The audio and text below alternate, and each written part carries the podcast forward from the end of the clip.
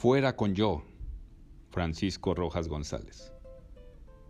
El tiro era profundo, oscuro, a semejanza de una boca fabulosa que se abriera en bostezo eterno. Para lanzar contra el cielo azul su aliento mefítico. Esperaba, llena de modorra, papar el enjambre que bullía a su alrededor todas las mañanas. Por la garganta húmeda, cortada perpendicularmente hasta el vientre, escurría el hilillo de una escala por donde bajaban los hombres que irían a taladrar con ansias de topos la roca brava, en pos de la veta, encajada en los estratos de una peregrina conformación terráquea. En primavera, cuando al buen sol no le bastaba la cara rechoncha de la tierra para voltear sobre ella el don de sus rayos, fabricaba para los hombres de las profundidades otro de sus milagros un de luz que se descolgaba por las paredes lodosas de la gran garganta y desleía el caos en que los mineros ocultaban el delito de la pobreza. Entonces, los trabajadores tiraban picos y barretones para mirar hacia arriba, alto, a 300 metros, y veían el disco del sol que les guiñaba.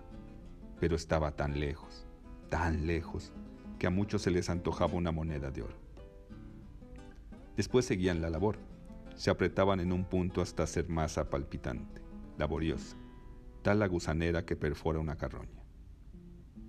Y el diálogo que salía a borbotones, impulsado por el bombeo disparejo de dos pares de pulmones abolsados por la silicosis o por la zarpa de otros mineros, de otros incansables trabajadores, de aquellos que descubriera el ojo mecánico del profesor Koch. Dicen que por aquí va la beta. La beta. Retira la linterna que me ahoga el calor el calor y el sudor. Oye, ¿tú has pensado en un río de sudor? Qué grande resultaría un río con el sudor de todos los trabajadores, ¿verdad?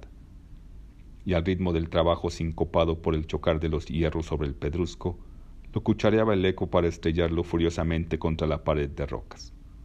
Por fin, un por fin lejanísimo, a ocho horas de distancia.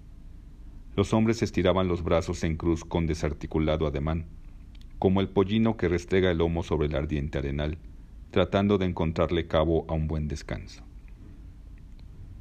Como si arrancara de las puertas del infierno, una procesión luminosa se retuerce en el vientre de la mina.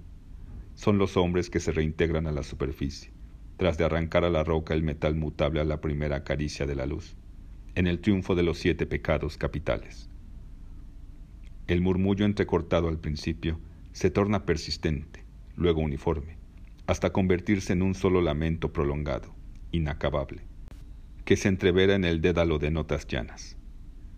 Cientos de voces se mezclan en el coro para decir cada cual su oración y en conjunto surge el alabado, ese cántico que más de acción de gracias es queja inútil, lastre, declinación.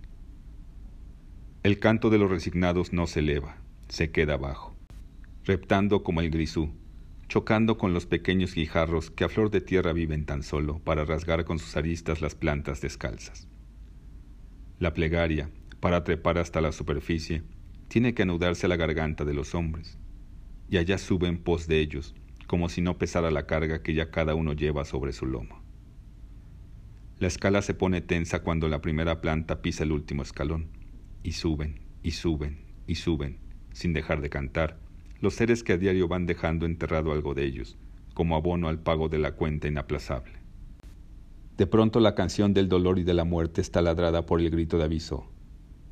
¡Fuera con el pico! Y el hombre de cuyas manos se ha escapado el instrumento vuelve la cara hacia abajo. Toda la escalera está iluminada por las llamitas anémicas de las linternas de gas, que cuelgan de las cinturas de los cien obreros que trepan. Al grito de aviso, el enorme gusano de luz hace contorsiones. Fuera con el martillo, fuera con la linterna, fuera con la pala. Estas frases retumbaban noche a noche, como anudadas a un eje de delirio, porque ese reglamento avisar así a los que suben para evitar la tragedia. Mientras el primer hombre ha llegado a la boca del tiro, el alabado satisface su intento está a flor de tierra y ha logrado interrumpir la tranquilidad cruel de la ciudad, que comodinamente se reclina sobre la falda de la montaña. Aquella noche, dos veces noche en el corazón de la mina, los hombres ascendían, como siempre, con su bagaje de cansancio y de alabado. Ningún grito de aviso había roto la irritante monotonía. El gusano de luz se deslizaba lento, imponente. De pronto, dos manos que se acalambran por la fatiga y no sostienen el peso del cuerpo que cuelga como trágico títere. Un alarido de espanto y luego el reglamentario grito de aviso, que cae a plomo como gota de metal derretido. ¡Fuera con yo! El gusano se contrae horriblemente. Muchos mineros voltearon la cara contra la pared. Otros, inmutables, vieron pasar el cuerpo humano que, con fuerza de proyectil, fue a estrellarse en el vientre de la mina. La ciudad burguesa se revolvió entre las blancas sábanas de su lecho, presa de momentáneo calosfrío. El alabado, ya flor de tierra, y prendido como quiste a los labios de los trabajadores, se estiró por la calle real hasta llegar al río, pero en el tímpano de los mineros quedó clavado, como estaca, el último grito de aviso. ¡Fuera con yo!